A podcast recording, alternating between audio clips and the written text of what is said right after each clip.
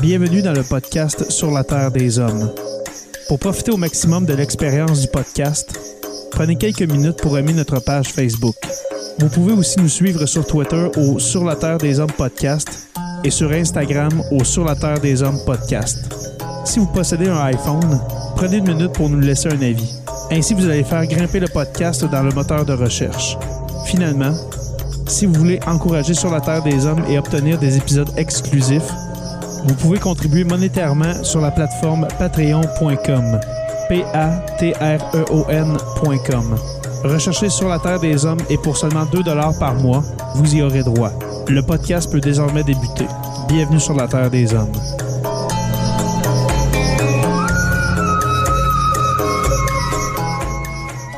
Cet épisode de Sur la Terre des Hommes est présenté par Construction Rivard.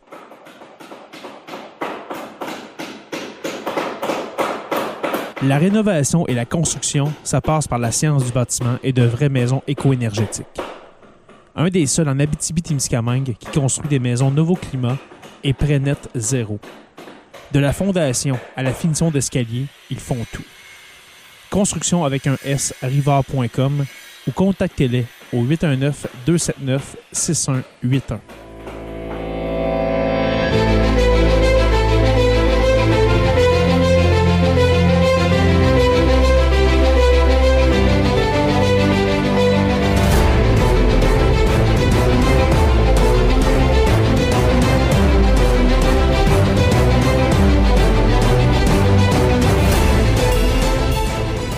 Bonjour à tous et à toutes et bienvenue à ce nouvel épisode, ce 63e épisode de Sur la Terre des Hommes.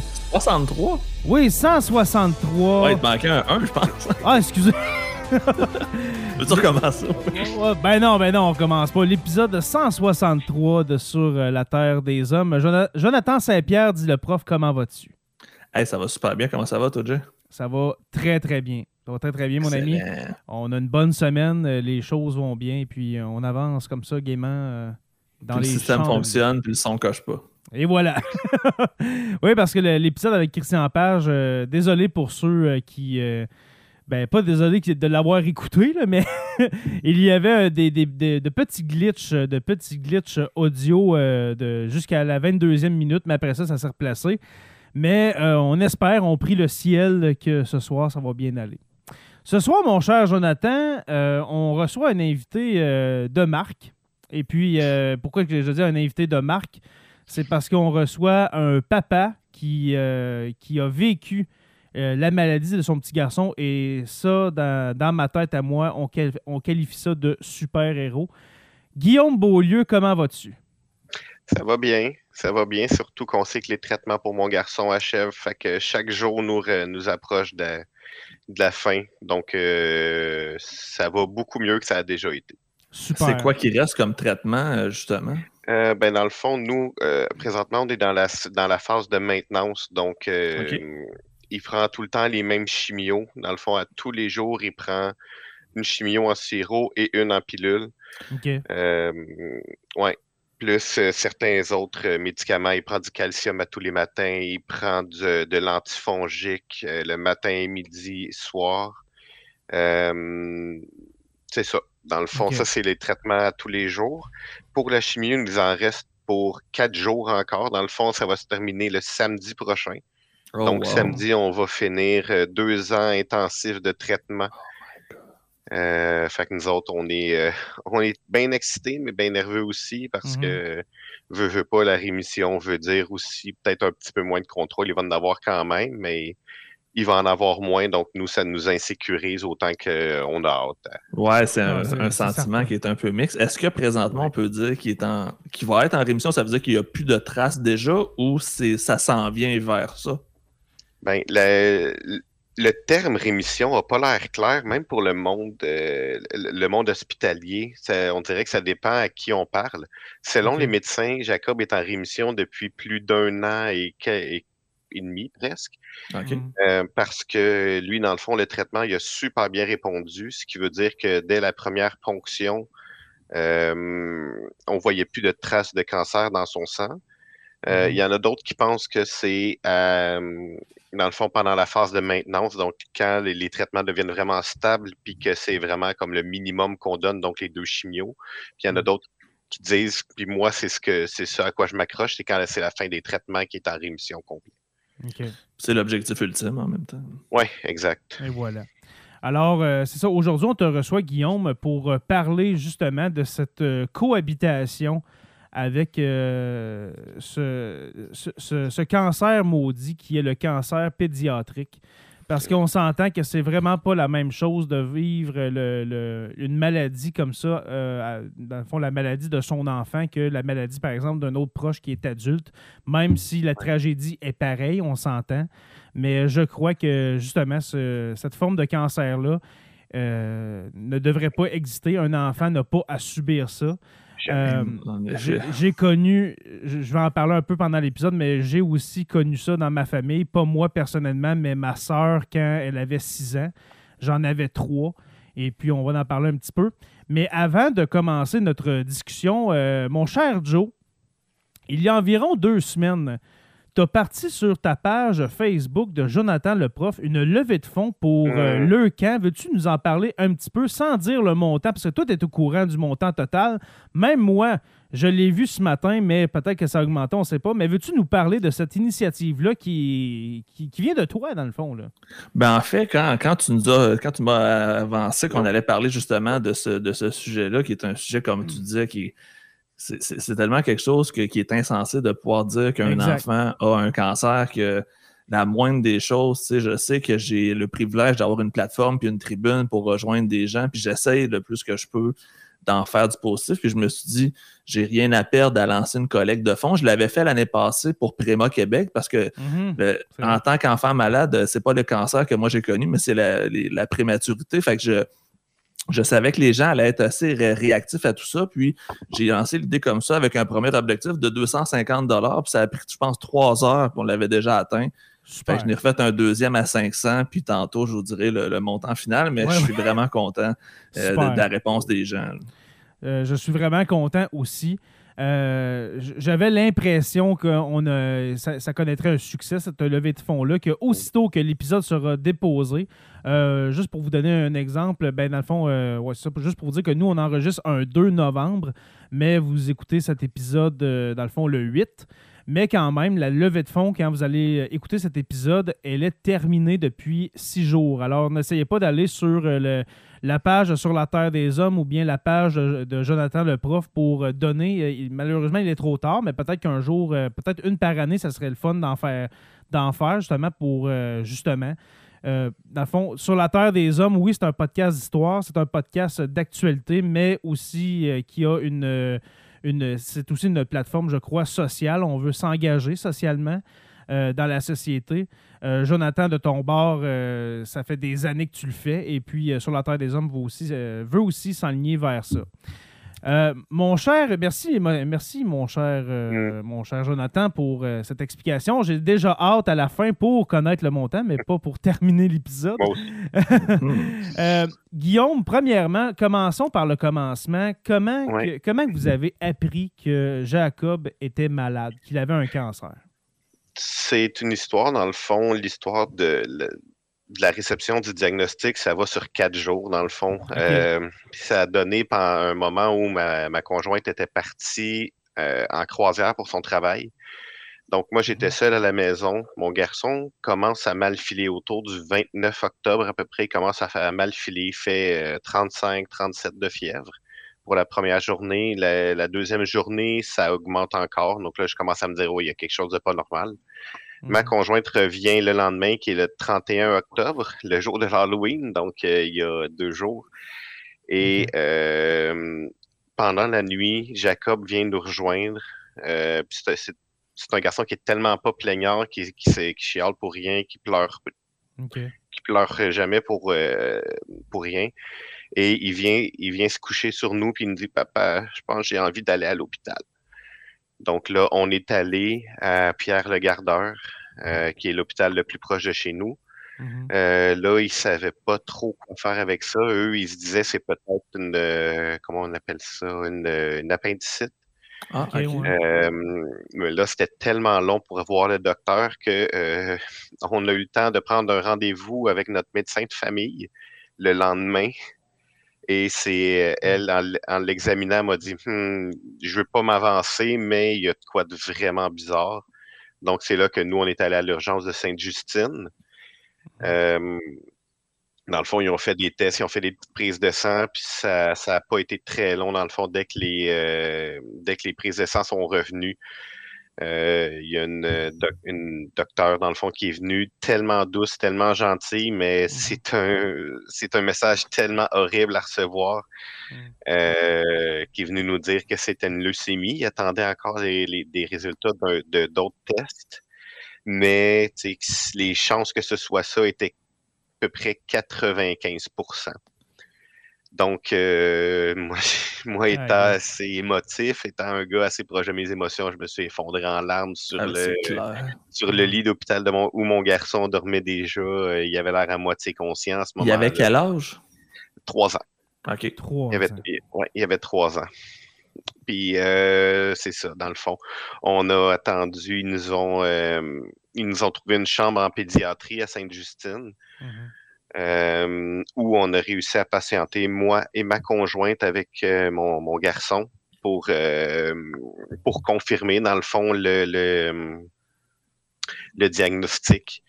Mhm. Euh, c'est sûr que là, pendant ce temps-là, ils, ont, ils lui ont branché un, euh, ce qu'ils appellent un PIC line, dans le fond, là, qui est une, euh, une espèce de voie intraveineuse pour euh, pouvoir rentrer les médicaments directement là-dedans. Donc, nous, on savait qu'il y avait de quoi de, de, de, de gros qui s'en venait. euh, Mhm. Que c'était pas, que c'était pas une partie de plaisir qui s'en non, venait. c'est ça. Ils ont été très gentils d'ailleurs, euh, l'aile pé- pédiatrique, parce que normalement, on est, on n'a pas le droit d'avoir deux parents. Mais nous, on s'est entassé sur le petit euh, sur le petit divan où les parents dorment d'habitude parce qu'on n'était pas capable de quitter notre, notre Avec garçon qui était entre la vie et la mort à ce moment-là. là. Est-ce que c'est votre seul enfant?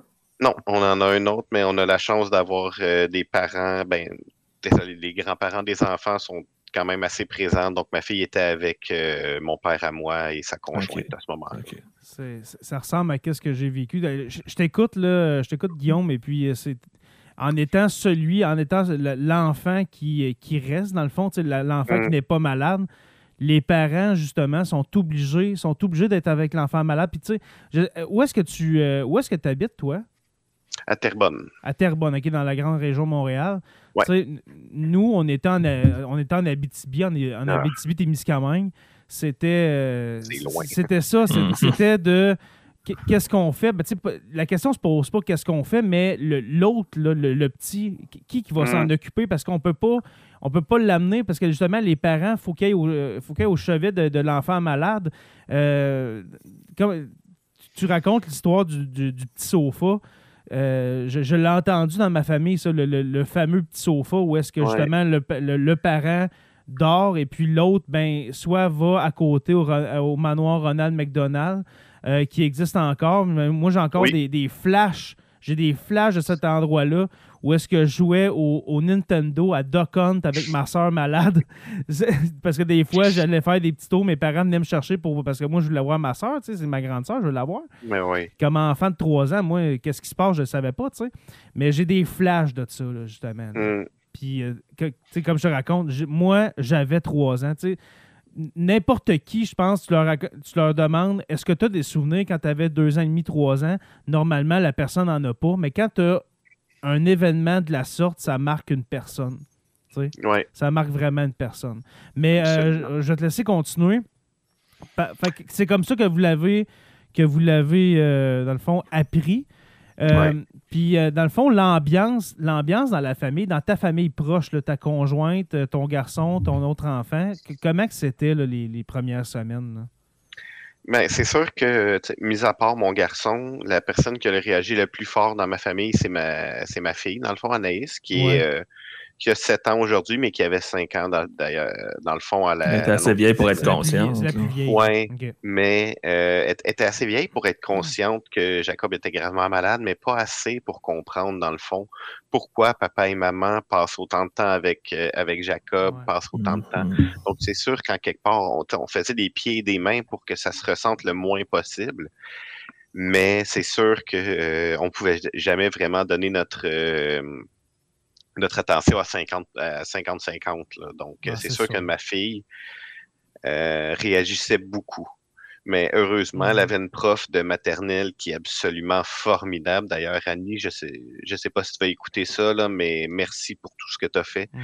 Euh, elle la faisait parler beaucoup, justement. Puis Anaïs était, euh, Anaïs, c'est ma fille, euh, assez euh, vive, assez, dans le fond, assez dégourdie pour être capable de parler de, de ce qu'elle ressentait avec sa prof. Euh, puis elle, tu sais, elle expliquait vraiment en détail ce que Jacob faisait, pourquoi, quand, pourquoi il faisait dodo à l'hôpital, tout ça. Mais ça a Mhm. été quand même assez difficile pour elle, euh, surtout les premiers temps. Avec Ça- raison. Ouais, Ça doit. ouais. Et puis, euh, dans le fond, euh, comme, comme tu as dit, Anaïs euh, s'est fait garder par ton père. Comment qu'elle réagissait à ça? Mettons que ce soit grand-papa qui, euh, qui s'en occupe, justement. Est-ce que, est-ce que ça mettait un baume sur ses questionnements ou... euh, Un petit peu, dans le fond, parce que mon père avait pas plus d'informations que Ouais, qu'elle à ce moment-là. Euh, puis mon père a beaucoup, beaucoup, beaucoup, beaucoup de belles qualités. C'est un homme euh, vraiment exceptionnel, mais euh, je pense qu'il n'était pas nécessairement à l'aise de parler avec ces, de, de ces choses-là avec, Ben, avec sûr. ma fille, ce qui est normal aussi. Mhm. Avec Donc, un enfant de euh, 5 ans, tu sais. Ben, c'est ça, exact. Fait que euh, ça, ça- c'est plus retombé dans le fond quand euh, le 5, non, le, le 4, dans le fond, le 4 novembre, je suis, je suis retourné à la maison où j'ai pu un peu plus parler avec elle, lui expliquer qu'est-ce que c'était la maladie, tout ça. Mhm. Donc, euh, elle comprenait, mais pas, pas en entier. Là. Ça, ça s'est replacé quand euh, on a vraiment, on s'est vraiment établi une routine de quand est-ce que moi je vais à l'hôpital, quand est-ce que je relais ma, quand est-ce que ma blonde me relaie, Ouais. quand est-ce que c'est à ce moment-là qu'elle elle s'est quand même adaptée au, euh, au nouveau rythme un peu, euh, Mhm. un peu bizarre de, de notre famille. Exact.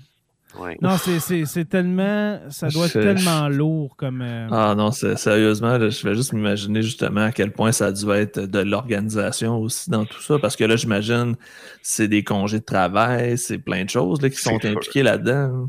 C'est sûr. Euh, moi, dans le fond, j'ai vu, étant donné que je connaissais pas beaucoup le milieu du cancer pédiatrique, comme un peu tout le monde qui qui, qui a pas vécu ça, mhm. euh, le lendemain, le, le, le 4, justement, j'ai pensé à me rendre au travail. Moi, je suis rentré travailler parce que je voulais tellement garder ma vie normale, mais euh, mes collègues m'ont tous regardé en me disant Mais qu'est-ce que tu fais là? Donc, euh, J'étais peut-être un peu dans le déni. C'est c'est l'adrénaline, euh, ouais, le déni. Ouais, probablement. Puis je voulais, tu sais, j'adore mon travail, j'adore l'école où je travaille. Donc, je voulais garder ça avec moi, mais c'était juste pas possible. Et euh, c'est ça, dans le fond, je... ensuite de ça, je suis retourné à la maison, j'ai, je me suis reposé, j'ai préparé les choses, préparé le, le linge pour, Mhm. euh, pour Jacob, euh, tout ça. Tu dis que tu travailles dans, dans les écoles. Quel, Ouais. quel emploi tu fais dans les écoles? Euh, moi, je suis euh, technicien en éducation spécialisée. Ah, super. Ouais. Super. Très cool. Ouais, j'adore, euh, j'adore ma job. hein. Je suis dans une assez grosse école primaire. Euh, très multiethnique, très, très diversifié. C'est, c'est, c'est... J'adore. euh, J'adore l'école où je suis. là. Ça va être très, très Super. cool. Ouais, Super. vraiment. Et puis, ça a dû être dur pour toi, justement, de, de- de te détacher de tout ça. Ouais. même si c'était pour une bonne cause, ça devait être quand même assez particulier. Oui, exactement. C'est sûr que la question se pose pas à savoir qu'est-ce que je fais, qu'est-ce que je choisis entre mon garçon puis euh, Non, c'est sûr. le travail. Mais ça a été quand même difficile d'abandonner ça parce que ça a toujours fait un peu partie de mon identité. là. Ouais. Puis ma conjointe, elle, dans le fond, euh, elle a pris un congé, ben pas elle a pris un congé, dans le fond, elle était en congé de, de proche aidant de, du diagnostic jusqu'à euh, août 2021. OK, Parce ça veut que dire que c'est pas vraiment elle, longtemps. ouais. là. Non, elle, ça fait vraiment pas longtemps que- qu'elle travaille dans le fond. dans le fond, elle avait l'espèce de, de programme du gouvernement fédéral là, pour les enfants malades. Ouais, ça a duré un temps, là, parce que après ça, ils s'imaginent que. Tout est beau. Ben, c'est ça. Ça a duré une couple de semaines. Après ça, ben, on a quand même eu la chance, entre guillemets, que ça tombe sur- dans le moment où on avait la PCU. Fait qu'on a pu profiter un petit peu aussi de la Mhm. PCU. Euh, puis sinon, après ça, ça a été le, ça a été l'assurance chômage normal. Puis euh, après, euh, ça, elle a réussi à retourner au travail. Là, mais ça a été aussi de jongler entre, entre tout ça, là, entre les, les compagnies d'assurance qui, des fois, se battent pour être capable, pour, pour, pour être sûr qu'ils n'aient pas à nous payer malgré tout ce qui nous arrive. Ah, c'est ah, dégueulasse. non, c'est ça. J'ai pas envie de rentrer là-dedans, surtout Non, par non, respect pour ma conjointe parce qu'elle veut pas trop que j'en parle. Oh, oui. Mais ça pas été agréable. Ça n'a pas été be- des belles expériences. Ah, des fois, ces compagnies-là, c'est vraiment des, des requins. Fait que non, on n'en parlera pas. On n'en parlera pas. Mais ça, ça veut dire, Guillaume, que si je comprends bien, c'est en 2019 que vous avez le diagnostic de Oui. Jacob. Ce qui veut dire, si je, cal- si je sais calculer, c'est que vous- Jacob est en traitement au début. Il vous connaissez le début de la pandémie avec ces traitements-là, c'est ça? Oh my god, j'avais pas pensé à ça. Ouais. Oui, à peu près. Comment, Oui. comment, comment On vous avez gé- euh, géré ça? Parce que là, on s'entend, remettez-vous les, les abonnés, les auditeurs de- de- au début de- du mois de mars, avril On 2020. peut pas sortir de nulle part. Exactement, tu sais, puis tout ce qui est proche aidant, tout ça, com- comment, que ça, comment ça a fonctionné pour... Mais euh, ça a été un plus quand même la pandémie pour nous dans ce moment-là parce que Il y avait moins de monde. Il y avait moins de monde partout, puis ouais. euh, les, mesu- les mesures, même à l'hôpital euh, Sainte-Justine, les mesures étaient tellement renforcées, toutes les, on côtoyait plus personne, puis dans le cas de Jacob, qui avait plus aucun système immunitaire, c'était l'idéal, mais euh, Ouais. je, je veux pas me, me, me complaire non plus dans ma situation, mais euh, en même temps, on a eu un dégât d'eau dans le sous-sol chez nous. Euh, il y a eu la pandémie, il y a eu la leucémie, il y a eu. Fait que la- la- le, le COVID, au début, ça n'a même pas été dans le top 5 de nos, euh, de nos préoccupations. là. Ouais, c'est Fait ça. que, Exact. Parce que ça, j'ai Wow. pensé à ça en début d'épisode. C'est c'est vrai, ils ont vécu en même temps la, la pandémie, etc. avec, avec ça. Euh, ton garçon, lui, le, le moral, co- comment, euh, comment ça allait? Est-ce qu'il comprenait, est qu'il comprenait qu'est-ce qui se passait? Sais, oui, lui, Ah. mettons, il- pour lui, il avait mal, mais est-ce qu'il comprenait sa maladie, etc.? Ou, euh, Mm, Ben, euh, il y a plusieurs volets à ça, je pense. Premièrement, euh, Jacob, c'est un enfant d'une résilience vraiment incroyable. On, le- on le voyait. C'est sûr que les premières semaines, il était, il était bête comme ses pieds et il voulait pas voir personne. ouais. Parce que, bon, il y a plein de monde qui rentrait dans sa vie, mais passé ces semaines-là, c'était un enfant, il restait de bonne humeur, il riait, il nous fait des blagues. C'est un petit clown en temps normal, Jacob, là. Mhm. Mais euh, c'est ça, il continuait à nous faire des blagues, il se cachait des fois, il allait juste en dessous des couvertures de son lit d'hôpital pour faire semblant qu'il était parti. Ou... il, a, il a toujours gardé un bon moral malgré tous les, les, les, les- les médicaments, tout ça qu'il faisait. Et Mhm. on a, euh, nous, en tant que parents, on n'a jamais caché quoi que ce soit à notre garçon. On lui expliquait avec ses mots à lui, mais on lui expliquait pour que euh, pour qu'il com- comprenne quand même. Donc, il savait qu'il était malade, il savait que c'était grave, mais tu sais, le concept de, le concept de leucémie ou le con- concept de, de- de- de cancer, c'était quand même assez étranger pour lui. Ben oui, c'est sûr. Euh, mais il a pris ça quand même euh, avec euh, comment je pourrais dire ça, Av- avec une certaine, c'est pas une fierté, mais tu sais, avec euh, Résilience. ouais, c'est ça, une certaine résilience. OK. Euh, puis tu sais, à cet âge-là, dans le fond, tu te fies beaucoup, beaucoup à tes parents. Donc, nous, Ouais. malgré que euh, on avait le goût de crier puis de se de, de, de, de, de, de- de tout garocher autour de nous, quand on était avec lui, on s'arrangeait vraiment pour avoir l'air positif, pour être le fun, pour être Mhm. normal. Puis ça, je pense que ça a joué beaucoup sur son, euh, sur son sentiment. S'il nous voyait, nous, être corrects, ben lui, il était correct aussi. Il était confiant. tu sais. OK. Oui, exact. Ça, je pense que ça a joué beaucoup. Puis le, le personnel de Sainte-Justine a beaucoup contribué à, à ça. là. Ouais. Les, les infirmières, les médecins sont incroyables. Puis Jacob, justement, les premières semaines, il voulait rien savoir. Tout le monde disait Hey, salut Jacob, comment ça va? Puis lui, c'était. Il Mm. tournait les yeux, il faisait des. Des fois même, il grognait, des choses comme ça. Mais ils Mm. ont jamais abandonné. Ils ont, ils ont jamais. euh, arrêté de- de- de- d'essayer d'aller le chercher, puis à un moment donné, ça finit par marcher. D'être positif. là, ouais. Oui, vraiment. Ah, Sainte-Justine, là, c'est euh, c'est une équipe incroyable. C'est des saints. des, Vraiment, euh, les médecins, les, les, euh, les infirmières, etc. Et puis, euh, pandémie, pas pandémie, t'as as été témoin de ça, Guillaume. Ouais. Pa- pandémie, pas pandémie, ben eux autres, euh, la, la- la- la vie continue. Là. Ouais. Il faut pas qu'ils montrent euh, justement des signes de faiblesse avec, euh, avec des, des enfants malades autour d'eux. là. Non. Mais Ouais. ils ont toute mon admiration, cette, euh, Vraiment. cette équipe-là. Vraiment.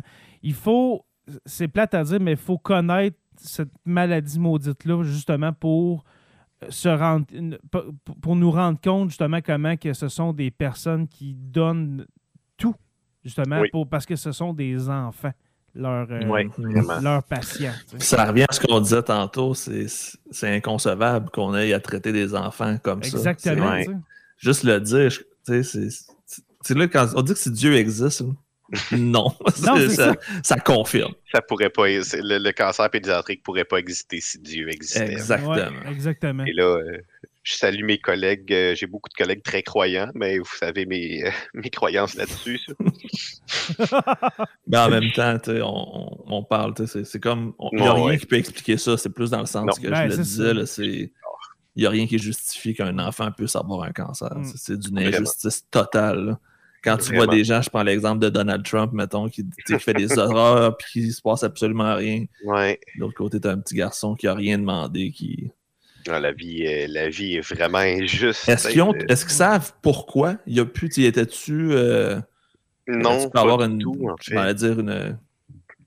Pas du tout. On a essayé, nous, de chercher, de, de, de, de trouver. On a, on a regardé, on s'est assis avec les médecins pendant quasiment une heure parce que nous, on avait des millions de questions, justement. Est-ce Mhm. que c'est quelque chose que ma blonde aurait mangé pendant l'accouchement? Est-ce que c'est le fait qu'on utilisait notre cellulaire? Est-ce que c'était ta, ta, ta, ta, ta? Ouais, c'est ça, Mais il y a, euh, pour l'instant, en tout cas, il n'y a aucune façon de déterminer qu'est-ce que c'est, qu'est-ce qui a fait ça.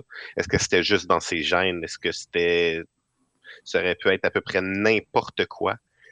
Mais on ne saura jamais qu'est-ce qui a, qu'est-ce qui a causé ça. C'est juste son corps qui a décidé que, C'était là que ça se passait. ouais, exactement. C'est que, C'est ça parce que un- Excuse-moi, Guillaume. Euh, Oui. Mais c'est ça, dans le fond, c'est un cancer, ça- on les- on l'a dans notre corps, puis c'est tout- on, on a des cancers en dedans de nous, là, mais ils se développent ou bien ils se développeront jamais. Mais Exact. souvent, c'est, tu mettons, vers l'âge de 40, 50, 60 Ouais, ans, où ce est-ce que, que, là, ça se réveille. qu'à partir de 40 ans, c'est là que ton corps Mais à il deux, défend trois- moins contre les cancers, mais à C'est 3 ans, t'es pas censé. C'est-.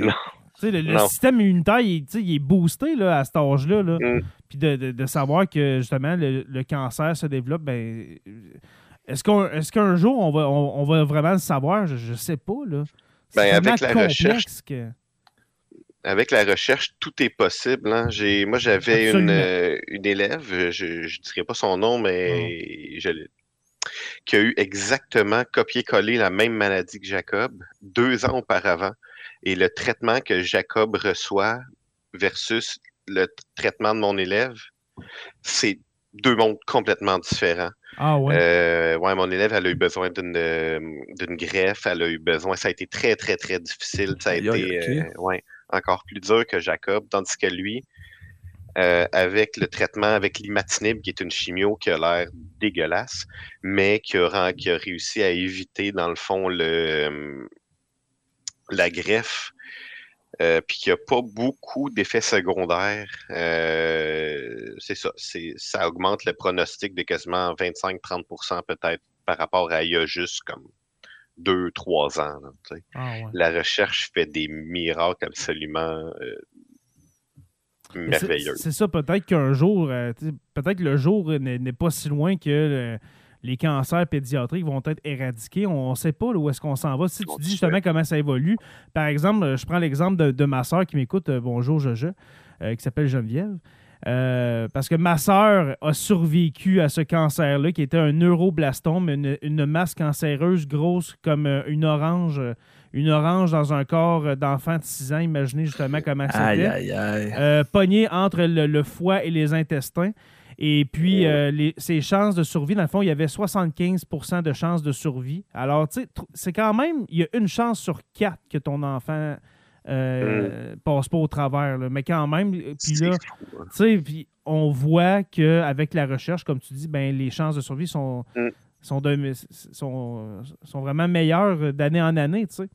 Ouais. Euh, ben, Il y a vous savez- 50 ans, Oui, vas-y, excuse-moi. il y a 50 ans, dans le fond, ça aurait été une, euh, ça, aurait été, dans le fond, un diagnostic de mort, là, parce qu'il y, a- Ouais. il y aurait, y aurait rien eu à faire. là. Wow. Si ça avait été, mettons, même moi, qui a 35 ans, euh, j'ai 35 ans en ce moment, puis si moi, mettons, j'avais eu ça à l'âge de Jacob, je serais probablement mort parce que la médecine n'était pas Il n'y avait rien. hein. C'est ça. Ouais.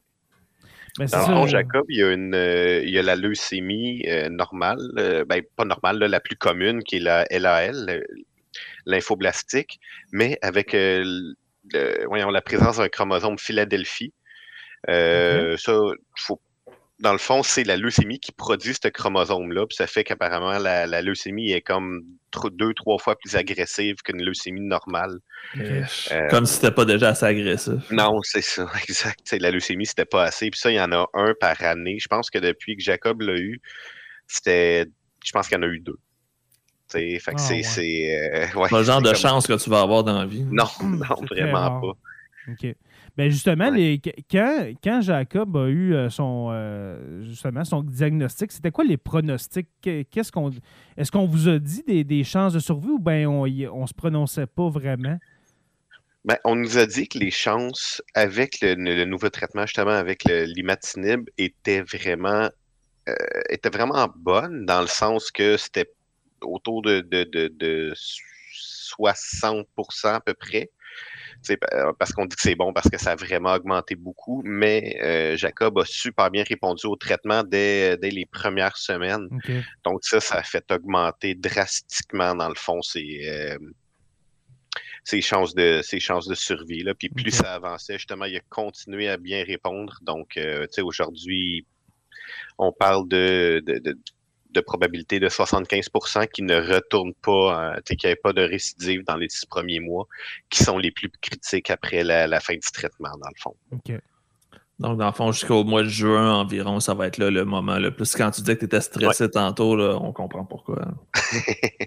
Ouais, stressé pour plein d'affaires, mais pour ça aussi, ouais. Parce que, euh, ouais, on se voit pas, puis on, on se voit pas refaire tout ce qu'on a fait. C'est sûr qu'on le, qu'on le referait, mais juste nous remettre dans le bain d'il y a, d'il y a deux ans, de, c'est ça, de lâcher nos jobs, de, on, on, on se voit pas le faire, puis surtout qu'on sait qu'en plus, s'il y a une récidive, c'est le, ça va être la greffe euh, automatiquement. Ah ouais? ils, vont, ils vont y aller directement pour la greffe, ouais. Quand on parle de greffe pour la leucémie, est-ce que c'est de la greffe de plaquettes? C'est de moi c'est- le seul, je pense. hein? Ouais, de- exactement. De moelle, OK, OK. Exactement. Mais euh, tu parlais de plaquettes aussi, Jacob. Euh, D'ailleurs, si je peux, si je peux passer un message aussi, Mhm. euh, faites, allez donner du sang, allez donner des Oui. plaquettes, allez donner du plasma. Euh, Jacob a eu besoin d'une quinzaine, vingtaine à peu près de transfusions pour juste être capable de rester en vie. Wow. Euh, les dons de sang, ça sauve les gens. C'est vrai, là. Mhm. Il n'y a pas plus concret que ça. Fait Il que était juste- quel. euh, Je m'en dit quel signe, je me rappelle jamais. euh, euh, le- sanguin? il est A positif. Ok, OK, le, Ouais. le- le- le plus commun, là. Ouais. OK. au moins. Ça, T'imagines-tu, en plus, il y avait des gens au négatif, juste pour Hey. rajouter encore plus de drame. Il Ouais, c'est ça. c'est Ouais, le, le plus rare, c'est au négatif, hein? Je pense que oui. Ouais. Ouais.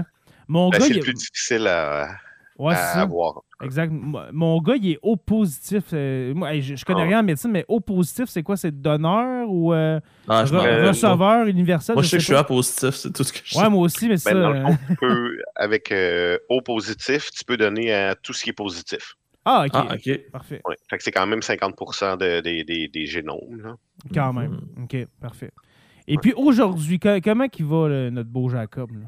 Il va bien. Là, il a attrapé une espèce de rhume ou une grippe là, euh, euh, qui fait que, bon, il tousse beaucoup. Il est peut-être un petit peu plus amorphe, mais il va bien. Il est à la maternelle. euh, Ok, il va à l'école quand même. ouais, puis, il va, Ok. ouais, ouais, ouais, même ah, malgré c'est sûr qu'en étant à l'école, ça. euh, les virus d'école, on connaît Ouais, tout c'est ça. ça, exact. Mais euh, tu sais, on a, on a averti un peu, dans le fond, les. tu sais, Moi, j'ai j'ai fait un petit speech au début de l'année. J'ai rencontré tous les parents pour leur expliquer.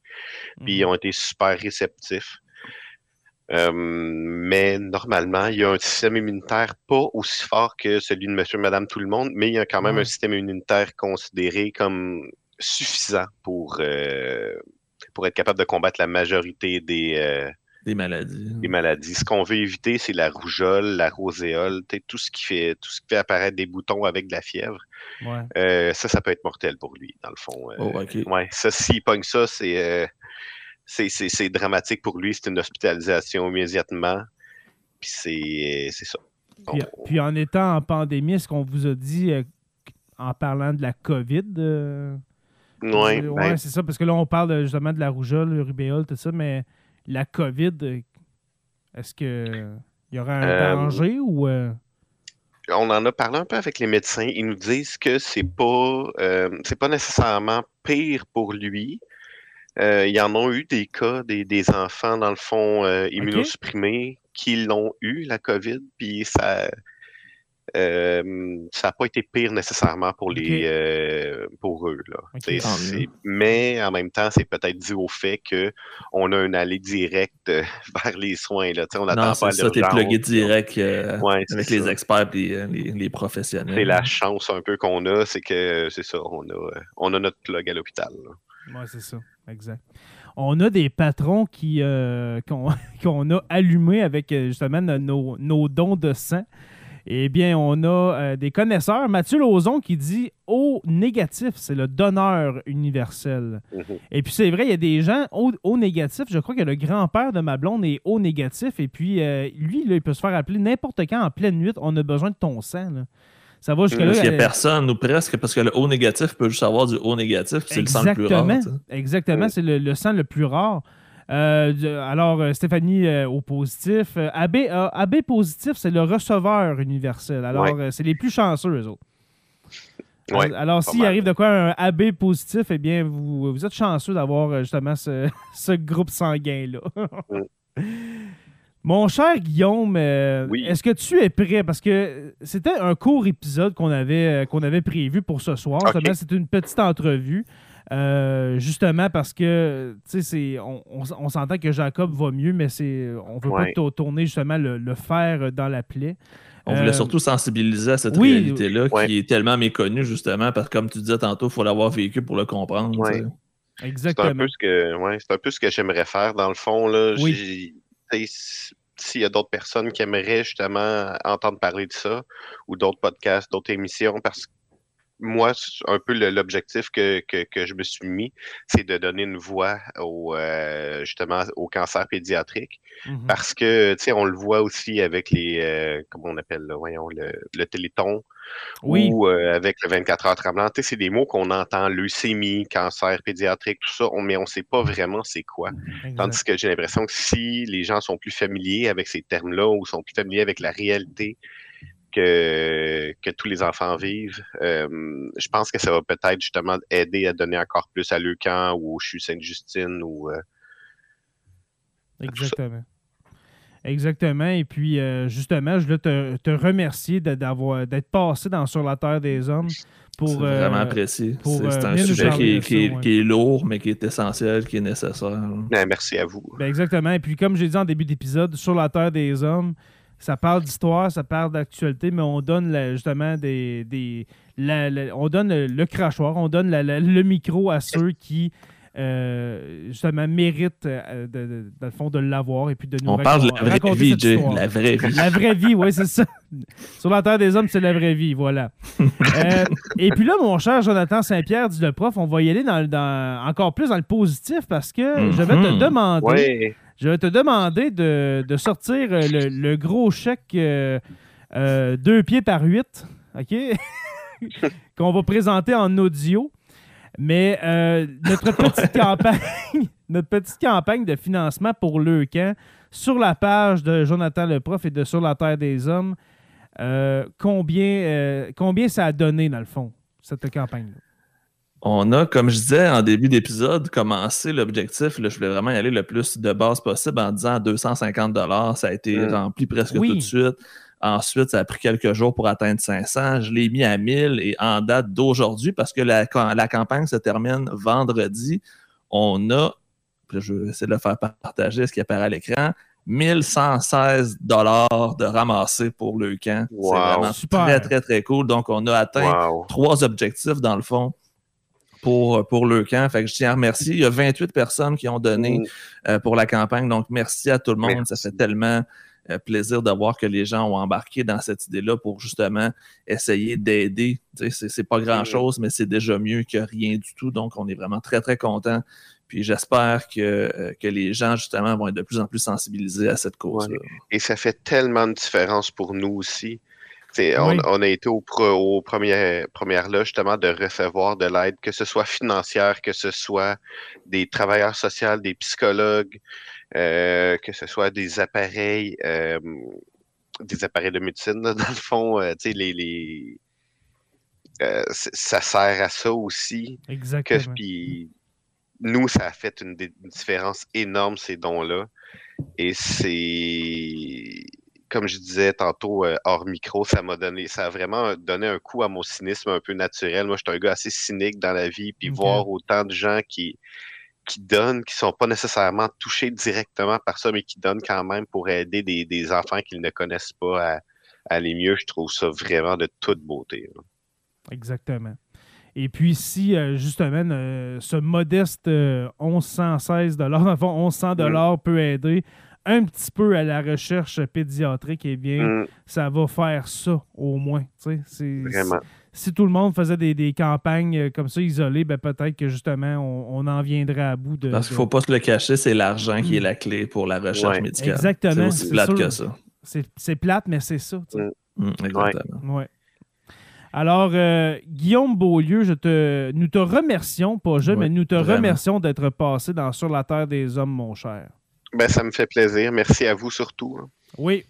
Oui, et puis, euh, on se donne des nouvelles, hein, on reste Oui. en Ouais, contact. tiens-nous au courant des, des- Oui. de la suite des choses parce que nos patrons puis nos, euh, nos, nos Oui, auditeurs, c'est sûr qu'ils vont vouloir avoir des Ouais, nouvelles. ben, je lis ça. Il y a Mathieu Lauzon et Stéphanie euh, qui, nous, qui, nous, euh, qui nous en parlent justement. Mais oui, c'est sûr, je, promis, je vais vous tenir au courant.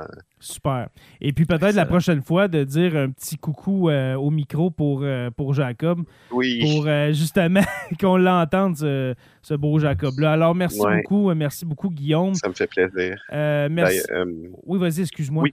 non, je, je disais, je t'avais envoyé quelques photos aussi, si jamais tu veux les Oui. partager avec les patrons pour qu'ils puissent voir c'est qui ce petit bonhomme-là.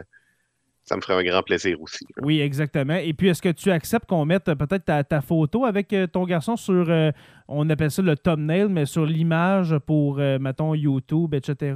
Oui, il n'y a pas de problème. Pas de problème, ok, parfait. Alors, on va, on va mettre ça là. Et puis, euh, justement, on va voir ce, ce beau petit garçon, ce beau petit blondinet que Jacob.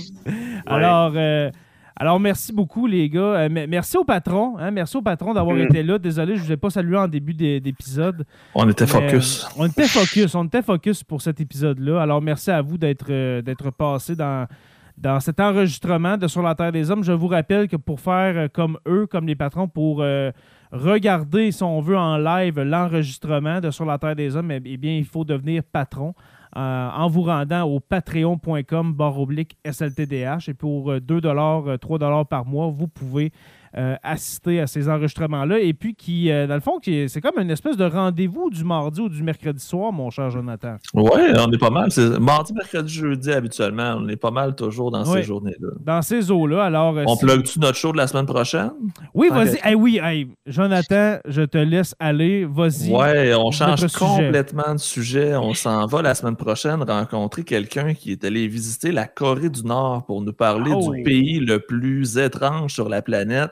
Puis celui-là, on va le faire live at large. Donc, peu importe euh, où vous êtes syntonisé, on veut que tout le monde puisse y accéder parce que c'est depuis que j'enseigne, c'est la 13e année que j'enseigne, c'est le sujet que les jeunes me demandent tout le temps, la Corée du Nord. C'est tellement fascinant. Mhm. Ben là, on va avoir peut-être des réponses. Donc, je crois de mémoire que c'est jeudi prochain, le 11 novembre, jour du souvenir. On va se souvenir de la guerre de Corée et par la suite euh, Oh, wow. de la Corée du Nord. Voilà. Alors, c'est vraiment le c'est vraiment le 11 novembre, Oui, euh, le Joe? 11 novembre à 8h30. Parfait. Classique. Alors, euh, soyez au rendez-vous pour euh, ce live du mois, hein, ce de- du mois de novembre. Ouais, ce- exactement. ce live euh, at large sur les pages de Jonathan le prof de Sur la Terre des Hommes, la page des, des supporters de Sur la Terre des Hommes, la, la- la classe virtu- virtuelle, excuse-moi. On verra. OK, alors on va être partout ce, soir-là. Word Wild. Oh yes, alors euh, voilà. Alors merci à tous, euh, merci à toutes pour avoir écouté cet épisode. Euh, merci aux abonnés hein, de nous suivre. Nous sommes disponibles sur Apple Podcast, Spotify, Google Podcast et YouTube au Sur la Terre des Hommes podcast. Merci à nos patrons, les curieux, les stagiaires, historiens, érudits et notre orateur, mon cher Jonathan. Encore une fois, j'ai vu passer son pick-up en avant de chez nous tantôt. Ah! Construction avec un S Rivard de Rouen-Noranda. Hey, tu l'as eu. Hey, il est Voilà. rendu avec un beau pick-up noir en plus. Ah, ça, ça ressort, hein? Le, le, le Ah ouais, ça look, ça look. le construction Rivard euh, ressort dans ce temps-là. Euh, je vous invite aussi à rejoindre la page Facebook Sur la Terre des Hommes podcast et puis la page Sur la Terre des Hommes, la communauté pour venir euh, discuter avec nous. Merci, merci, un gros merci à Denis qui s'occupe de nos, euh, dans, dans le fond, des designs euh, de, des t-shirts, de la marchandise de Sur la Terre des Hommes. Nous en sommes la preuve, messieurs. Euh, Guillaume qui est arrivé à ma grande surprise et mon, mon grand bonheur avec un t-shirt de Sur la Terre des Hommes. Il est vraiment beau. Il y a Euh, personne qui a le même en plus à soir, c'est ça qui est cool. Ouais, c'est ça. On a tous euh, les trois logos différents. Euh, Joe a le vieux. Euh, moi, j'ai l'espèce de, de troisième chandail un peu NHL, le, Ouais, c'est ça, le, le third jersey. le third jersey. Et puis Guillaume qui a le, le logo euh, actuel de Sur la Terre Le, des Hommes. le vrai, la vraie patente. Voilà. Alors, pour, euh, pour vous procurer ces items qui sont confectionnés, si je peux dire, par Denis, eh bien, rendez-vous sur le lien T-Public. C'est le site où est-ce qu'on peut acheter des t-shirts qui est dans la description de l'épisode. Sur la Terre des Hommes est une présentation des éditions Derniers mots. N'oubliez pas qu'à tous les jours, nous écrivons l'histoire et on se revoit très bientôt pour une autre page d'histoire de Sur la Terre des Hommes. Salut tout le monde. Bye. Merci beaucoup.